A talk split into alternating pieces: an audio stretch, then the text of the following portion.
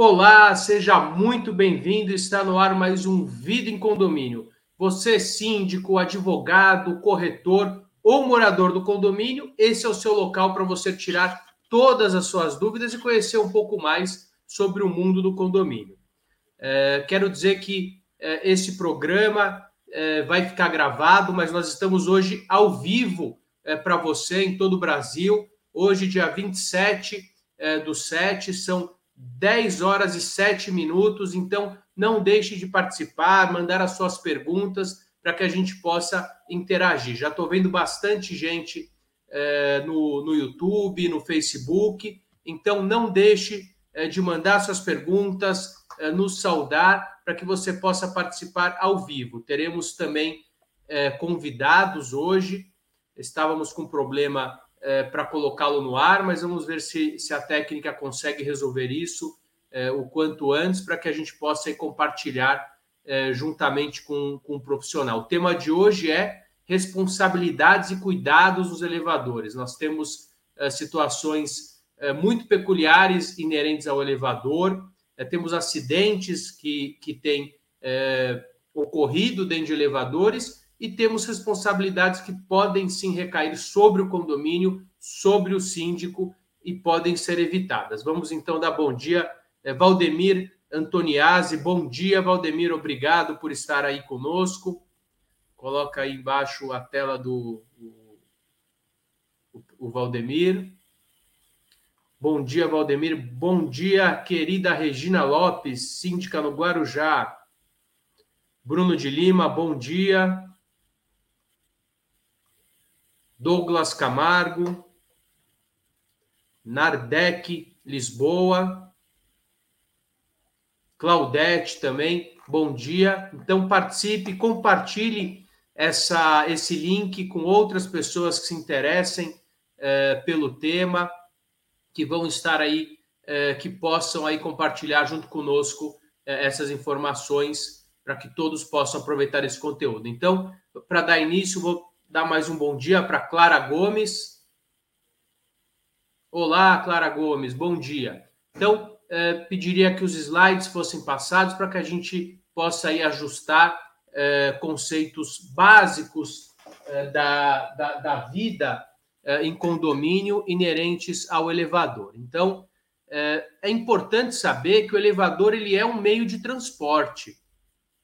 As pessoas é, muitas vezes tratam o elevador apenas como um equipamento dentro do condomínio, logicamente que é, ele é, é, um equipamento, mas o elevador ele é considerado um meio de transporte e ele precisa necessariamente estar atrelado a um contrato de manutenção e conservação. Todo elevador ele tem que ter um, um engenheiro responsável atrelado a ele. Então, é, todo elevador tem que ter é, esse meio de transporte, é, esse meio de transporte atrelado a ele, existe um engenheiro responsável, e esse contrato ele é, faz parte da rotina do condomínio. Então, a gente sabe é, que é, muitas pessoas perguntam o quê?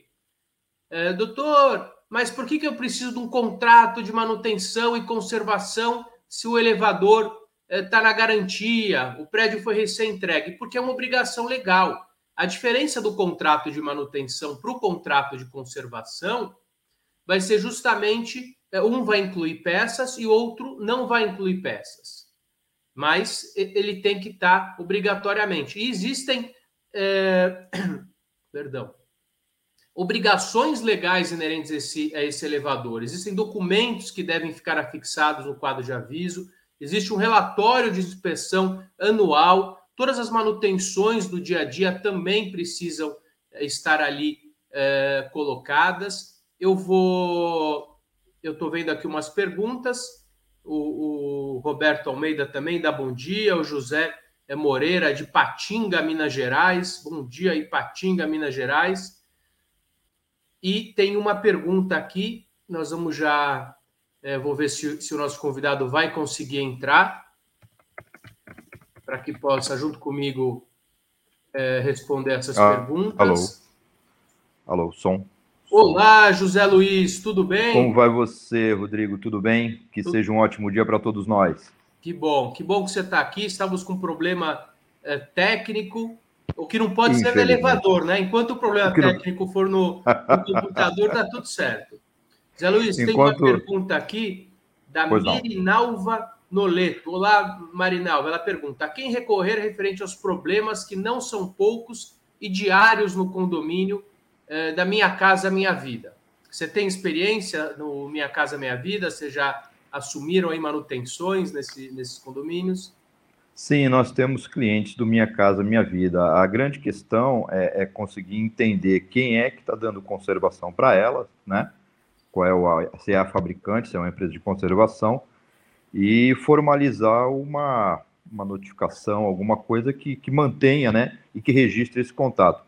Órgãos que sejam estatais ou de autarquias públicas geralmente entram em segunda instância a grande intenção é que primeiro se faça o contato com a empresa que faz a manutenção do elevador.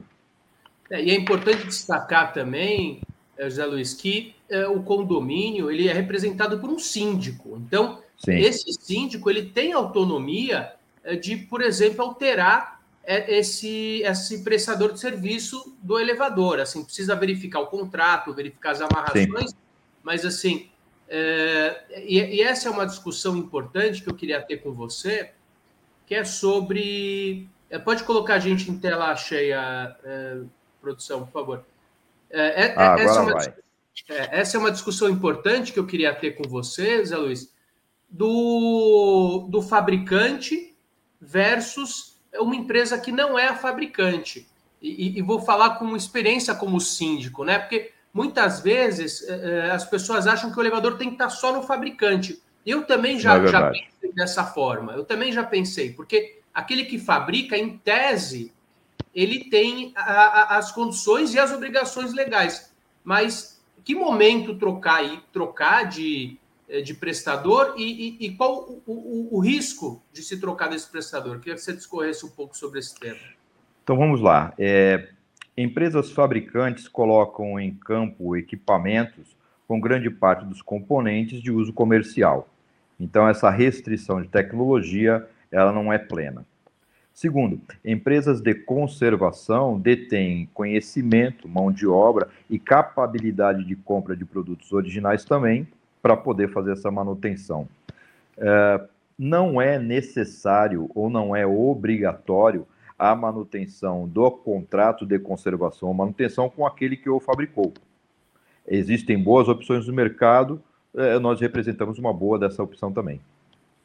É, mas a, a, a questão é, logicamente, sempre verificar esse contrato, tomar cuidado, Sim. mas normalmente o fabricante, é, quando ele vende com a construtora, esse contrato está amarrado, mas esse prazo acaba de manutenção e, inclusive, nós analisamos muitos contratos alguns deles são considerados abusivos. Aquele que, que impõe é, a obrigatoriedade de uma manutenção perpétua, é, isso é, é, com certeza uma cláusula abusiva. Ela pode ser derrubada em, em juízo. Nós temos também a questão é, da, do prorata. Então, se faltam seis meses para o término do contrato, aquela empresa não pode cobrar pelo contrato inteiro aquela multa. Aquela multa tem que ser proporcional. Mas esse receio, logicamente que ele, ele é prudente, mas ele não é real. Eu, eu tenho observado aí no mercado que, às vezes, grandes empresas, e, e não tenho nada contra essas grandes empresas,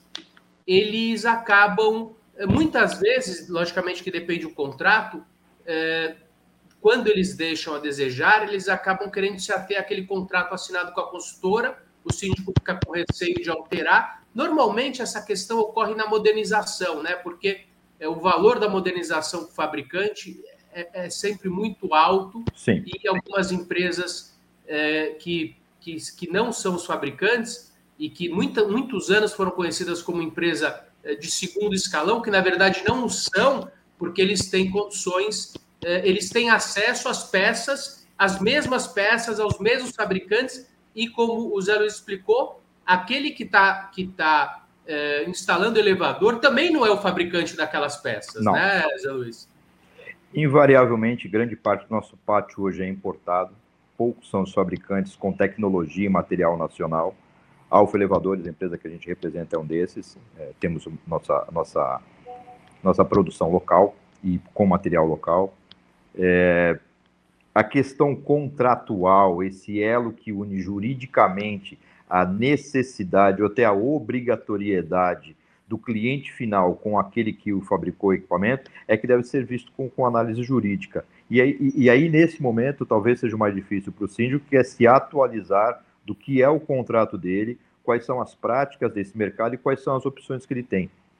Uma boa consultoria nesse momento, tanto operacional, técnico, comercial como jurídica, é que vai gerar uma boa solução para esse, esse possível cliente. Zé Luiz, tem uma pergunta para você da querida Regina Lopes, síndica eh, no Guarujá. Depois que foi feita a modernização do elevador, devo fazer novamente em quanto tempo? Seriam 15 anos? E é importante dizer em qual momento da modernização do elevador.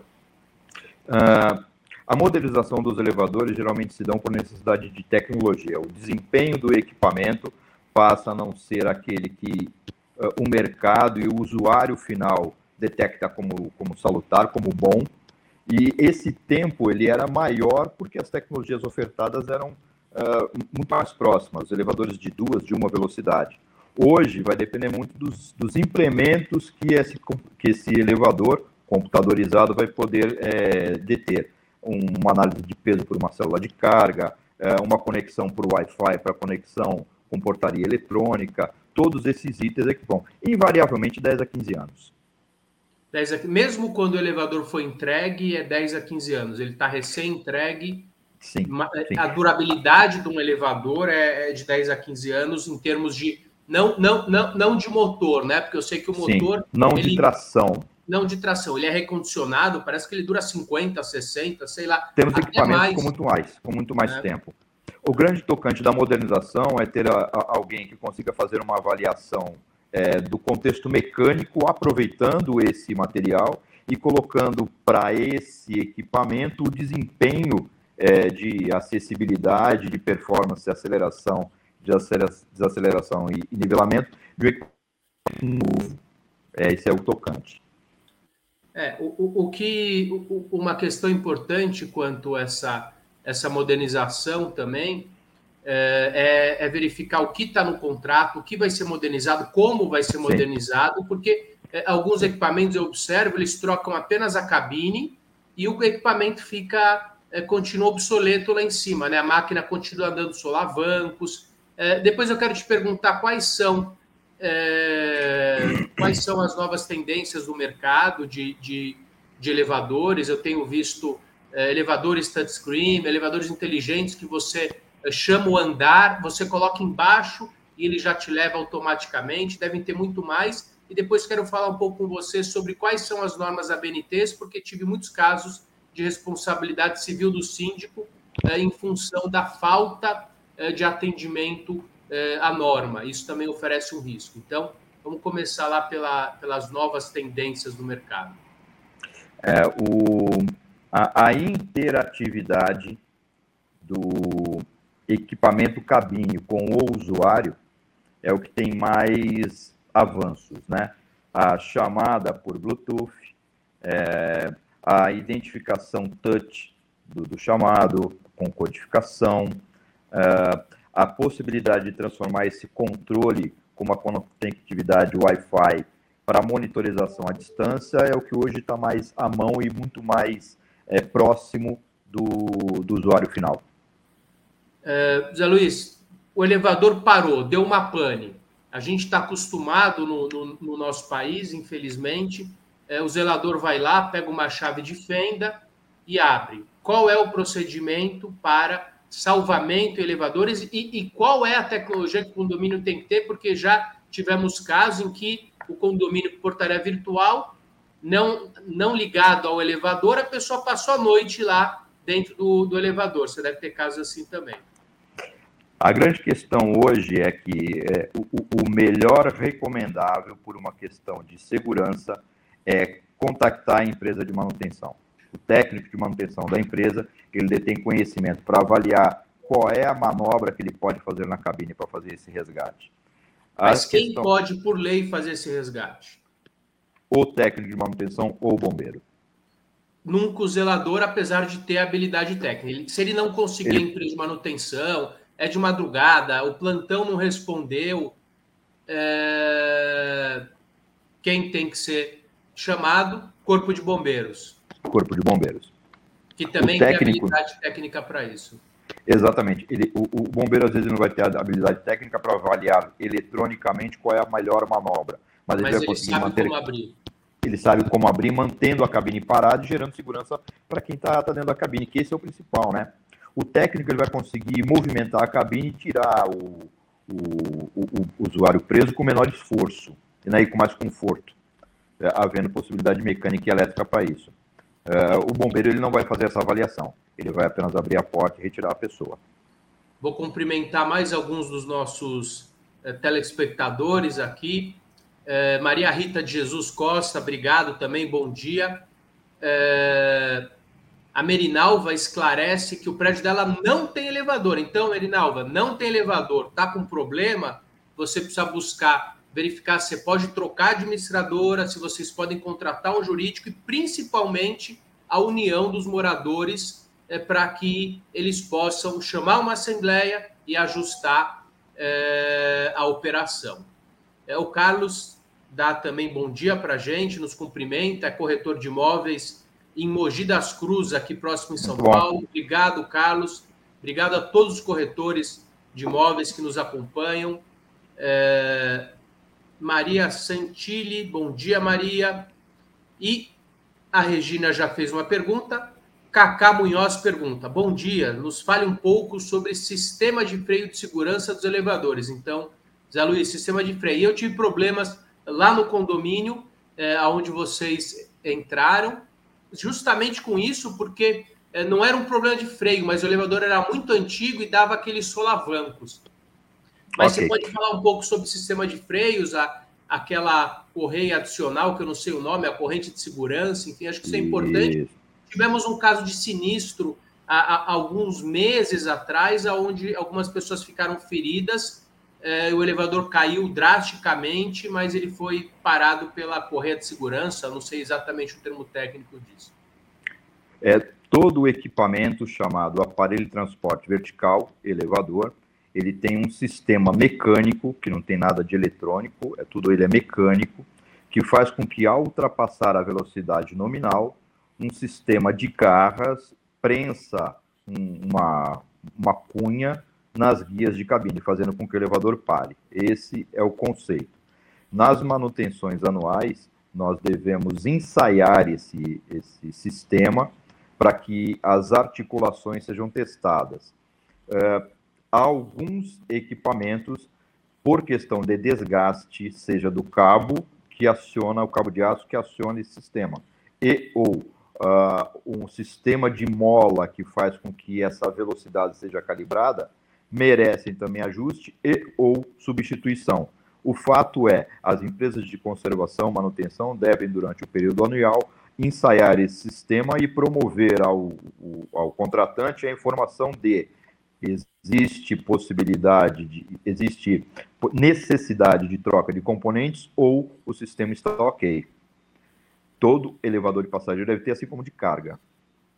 Antes de passar para a próxima pergunta, Zales, eu queria que você falasse um pouco sobre as normas da BNT uh, e vou falar um pouco sobre responsabilidade civil, sobre aquelas okay. placas obrigatórias, porque as pessoas okay. muitas vezes se omitem a colocar essas placas e, e alguns julgados que, que têm sido aí uh, analisados por nós, eles trazem uh, a responsabilidade do condomínio, às vezes por não ter é, dentro do elevador a carga, não ter avisado o número de passageiros. Então, isso enseja a responsabilidade civil, porque é uma obrigação legal do condomínio e, logicamente, atrelada a, a, ao síndico, essa informação para a preservação é, do condomínio. Então, eu queria que você falasse das normas obrigatórias e depois aquelas plaquinhas é, que podem parecer é, bobagem, mas que são importantes. Inclusive, um caso bem, é, infelizmente, é, triste de, de, de um, um, óbito de, de menores dentro do elevador e é, a gente tem que verificar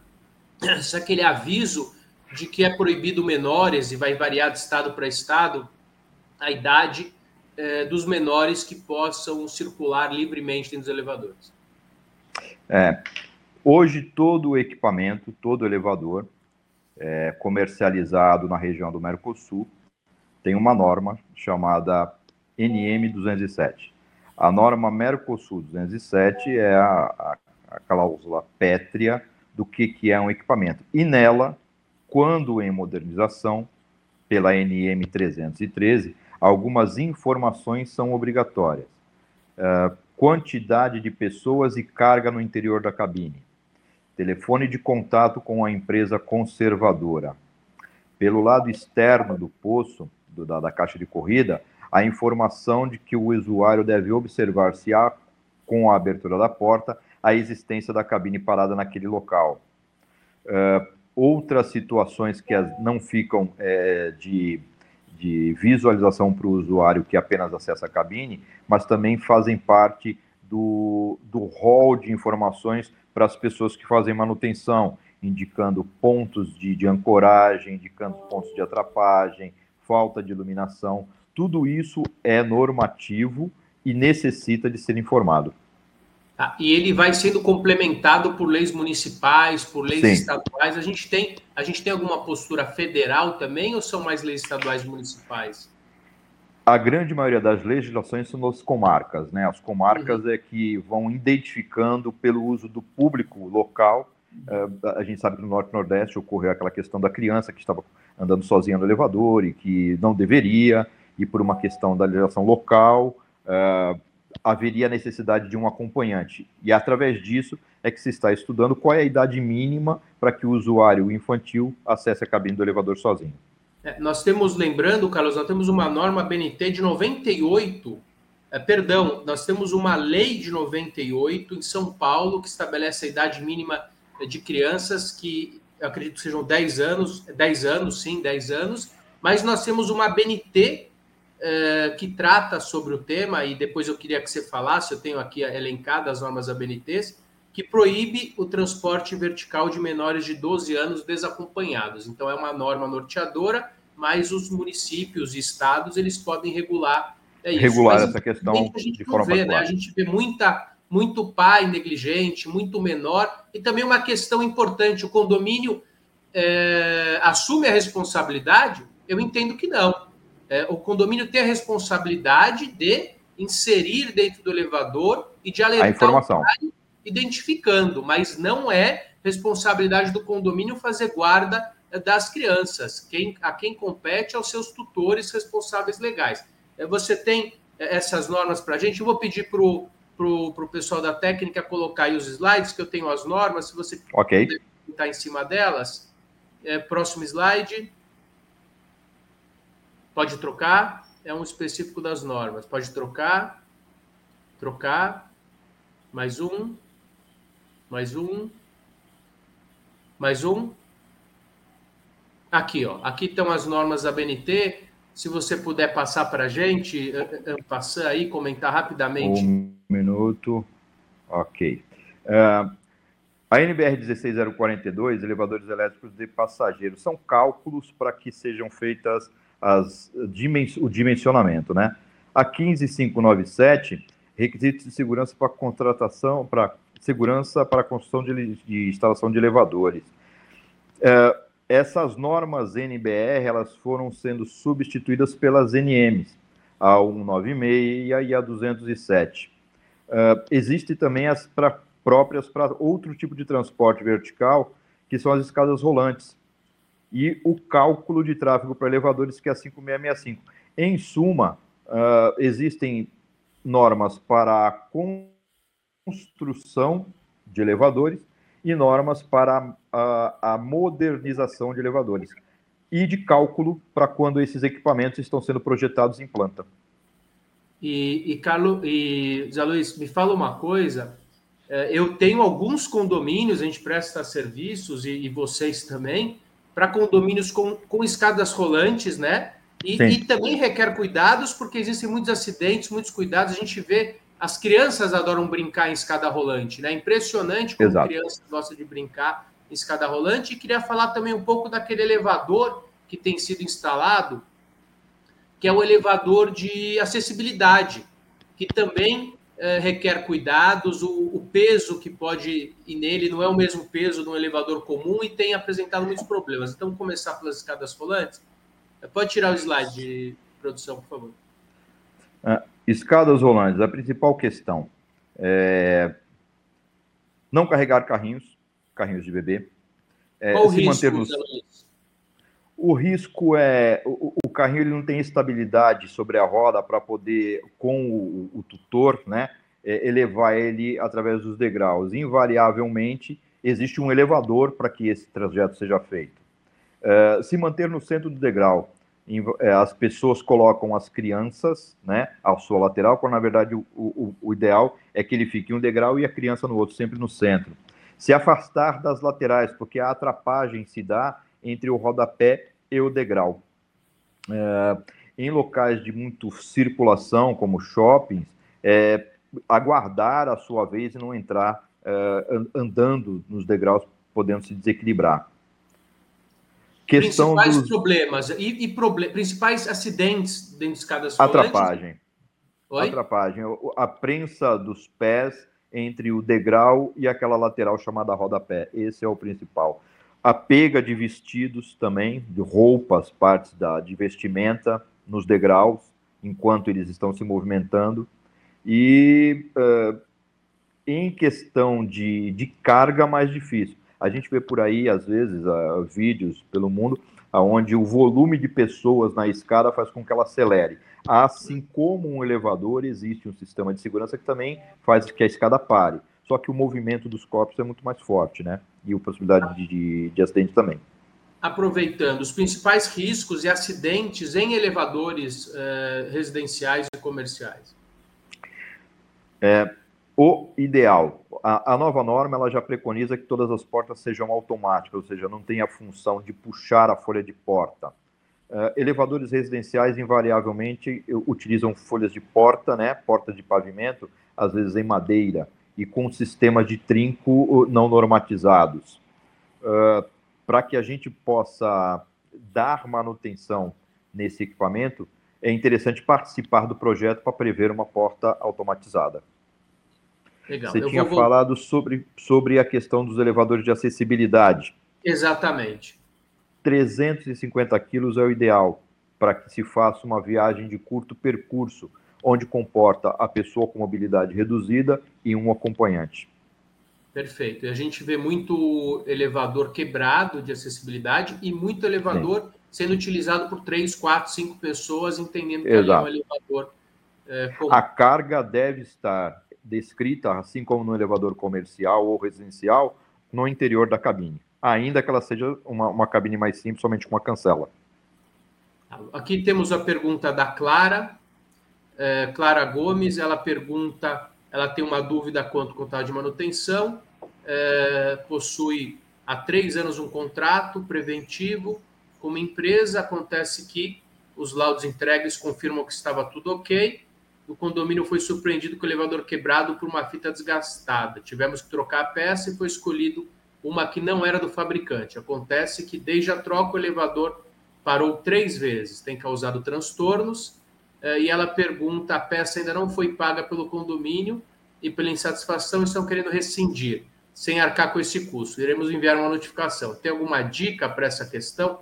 Então, Clara, obrigado por ter perguntado, participado. Vou perguntar a dica técnica, a dívida jurídica, a dúvida jurídica, a dica jurídica é consultar um advogado, se até as cláusulas do contrato e, se for o caso, rescisão motivada do contrato, quando a gente passa a ter aí uma justificativa, uma falta de manutenção. Mas uma coisa importante também é, que, que eu tenho observado e indicado é o consultor independente de elevadores. Então, o elevador é uma questão é muito técnica e você não tem como verificar. É diferente quando você tem um problema no piso, que visualmente você vê o problema. O elevador você não, não identifica. Então, existem é, consultores independentes que emitem laudos e trazem aí é, com total isenção qual é aquele problema. E também, é, esse tipo de situação, Clara, passa a municiar uma ação judicial, se for o caso, porque, como é uma prova técnica, depois o condomínio não adianta só é, alegar e pode não, não ter sucesso aí na sua rescisão. Então, essa prova,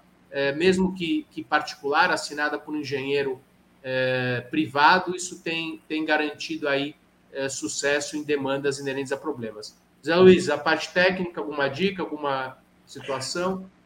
Rodrigo, a, a principal questão quando você vai é, é suscitar uma parceria, uma consultoria com uma empresa de conservação, é, é, é saber da, da, capacidade dela de avaliar e de adquirir produtos originais, né? Ou produtos que substituam aquele original com as mesmas características mecânicas e elétricas. Essa capacidade é, é aquilo que o contratante enxerga na consultoria. A consultoria de uma empresa de conservação tem condição, sim, de aplicar a cinta ou cabo ou qualquer outra parte. Com relação a, ao que você falou, a gente se depara muito com a questão de é, manter interlocução, às vezes, com uma pessoa que representa o condomínio, mas não tem conhecimento técnico. Nesse momento, realmente é interessante ter um consultor, porque dependendo do montante dessa, dessa questão e dessa dúvida, ele vai poder fazer a interlocução, sanar a dúvida e, logicamente, reduzir o risco de uma provável insatisfação.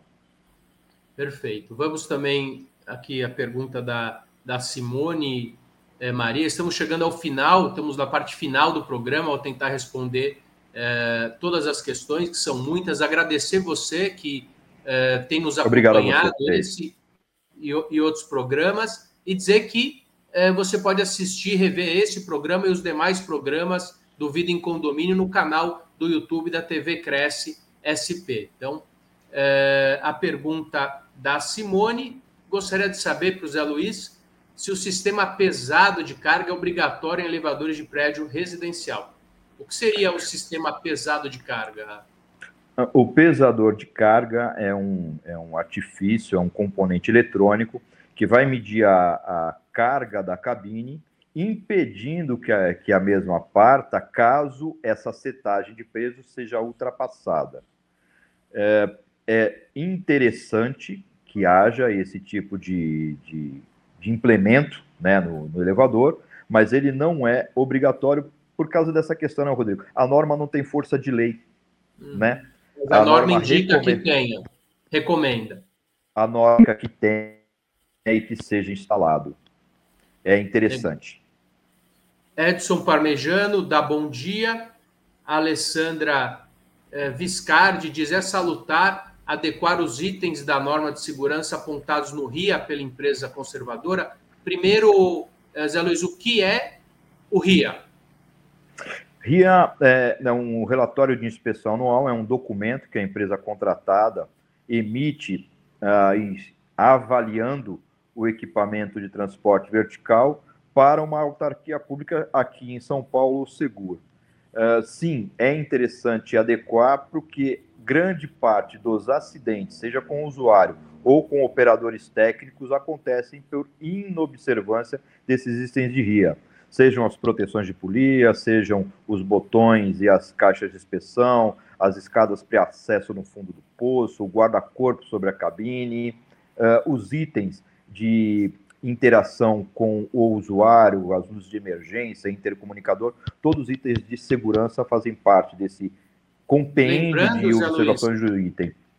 Que isso é uma questão é, estadual em São Paulo e precisa verificar Sim. em outros estados se existe obrigatoriedade do relatório inspecional. No, no, em São Paulo, ele está atrelado é, ao equipamento, a, a, ao órgão é, municipal e é obrigatório afixar ele em local é, visível. Visível no condomínio. No condomínio. E assim, nós temos diversos casos de condomínios condenados na justiça é, por falta de é, manutenção e reparos preventivos e corretivos, o que pode, inclusive, chegar na esfera pessoal do síndico, se ele estiver agindo aí com abuso ou com excesso, é, não cumprindo algo que havia sido constatado. Então, a responsabilidade pode sair da seara do condomínio e atingir o síndico se a sua missão. Na esfera pessoal. Na esfera pessoal. Então, é muito importante e ele garante vidas. É o principal. A principal forma de se chegar até o, o, o seu andar é através do elevador. E nós temos prédios cada vez maiores. Nós temos prédios ali no sul que estão chegando a, a 100, cento e poucos andares. Estive é verdade. lá recentemente visitando. E, e, e, Zé Luiz, você nem percebe, acho que é mais rápido do que você subir num, num prédio pequeno, é, subir no elevador ali de 100 andares no, em Balneário Camboriú. É uma, é uma, é uma experiência muito, muito interessante. Vou fazer a leitura das perguntas para que a gente possa chegar ao final. É, mais uma vez, agradecer a todos vocês que participam e têm participado ao longo desses mais de 100 programas do Vida em Condomínio. E é justamente para vocês e por vocês que a gente trabalha. É, e pedir que vocês também, sempre que puderem, interajam conosco, compartilhem o programa e mandem suas perguntas. O Edson Parmejano ele diz o seguinte: importante ressaltar é, que esses limitadores precisam ser devidamente aferidos e testados acompanhados com a RT do engenheiro responsável. Perfeito, obrigado, Edson. Isso. Cacá Munhoz agradece. O Ederson Soluções Verticais dá bom dia. O Edson Parmejano também, eh, ele diz que todos estão se transformando na NBR 16858. Não sei se você quer comentar sobre isso. Essa nova NBR, ela, ela, ela congrega é, itens e ações uh, da NM 207 e melhora a nossa, o nosso controle sobre o que é um elevador. É, é interessante, é super interessante essa NBR. Tá. É, pessoal, é muitas perguntas, obrigado. É, a Cíntia, ela faz uma pergunta: precisamos trocar os cabos de aço do elevador onde moro. Se não trocar, qual risco corremos? Bom, é, o, o, a grande questão dos cabos de aço é saber qual o problema que está levando ela à conclusão da troca. Se é uma perda de secção transversal ou se é uma oxidação. Né? O cabo de aço ou o cabo de tração ele é, ele é condenável por algumas questões. Se for por segurança, é quebra de fios. Se for por secção transversal, ela tem mais um tempo para troca. A oxidação acelera essa quebra. É, quebrar os, os, o lance de cabo, eu não sei quantos cabos tem lá, é, é difícil que ocorra, mas possível. Se quebrar, a cabine tende a ganhar velocidade, e aí é que aquela primeira pergunta sobre o limitador de velocidade tem que estar aferido, né?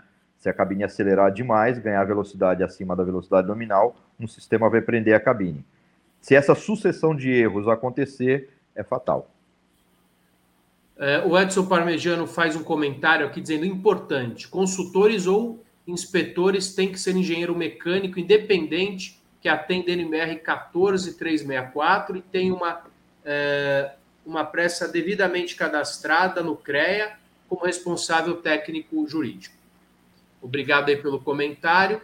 É, Nardec, Lisboa, gratidão, esclarecedor. Já, já vi a, a Nardec aí em alguns programas anteriores. Agradeço. Conosco, agradecemos. É, e respondendo agora a nossa última pergunta para que possamos encerrar eh, o nosso Vida em Condomínio de hoje. Qual a vantagem técnica em se colocar? Qual a vantagem técnica em se colocar o, pes o pesado de cargas nos elevadores? Vale o investimento? Serve apenas para diminuir conflitos? A, a, grande vantagem, existe a vantagem de não se ter acidentes, eu acho que é primordial né? O excesso de carga é um dos índices de, de acidentes. Uh, outras vantagens é a redução do desgaste mecânico de partes girantes e de cabo de aço por dia de tração, porque a cabine sempre vai rodar com o peso ideal, né? Vale o investimento? Vale, vale o investimento. Em se tratando de preço, logicamente, cada mercado tem o seu, mas comparando o valor gasto na substituição de partes girantes e de tração com o investimento feito nos pesadores de carga, ainda assim é salutar. O payback é positivo. É, vou, vou agradecer vocês, a Luiz, agradecer a todos. Eu que agradeço. Que esse programa, ele com certeza bateu aí recorde de perguntas e de público. A gente vai, no momento agradeço. breve, já vou te convidar para uma, uma nova uma participação. Próxima, estamos à disposição. Legal, vou convidar Eu, também. Da, da... Vai lá, pode Eu, falar. em nome de, de CREO Elevadores, do Grupo Alfa Elevadores, né? Agradeço aí o convite, me coloco à disposição para novas rodadas. Nossos meios de comunicação aí por, por internet estão aí na, no rodapé do, da nossa tela. Uh, agradecemos a, a, audiência do nosso público. E, Rodrigo, estou aqui à disposição para que você precisar. Muito obrigado, Zé Luiz, pela seriedade, pelo trabalho obrigado. focado, pelas informações. Agradecer todos que participaram, alguns especialistas também agradecê-los e dizer é, que nós vamos com certeza retomar é, esse programa okay. num, num, momento em breve, convidar mais uma vez a Luiz e convidar outras pessoas que se interessem também, inclusive pessoas okay. que tenham cases importantes, terão aí, é, podem entrar em contato com a produção é, da TV Cresce ou através dos meus contatos para que a gente possa aí, formular uma nova participação. Muito obrigado. Não obrigado deixem de acompanhar esse e outros programas através do TV Cresce SP, o canal no YouTube, e você pode assistir, rever esse e outros programas. Muito obrigado e até obrigado. a próxima. Fiquem com Deus. Bom final de semana para todos. Obrigado a todos vocês. Um abraço.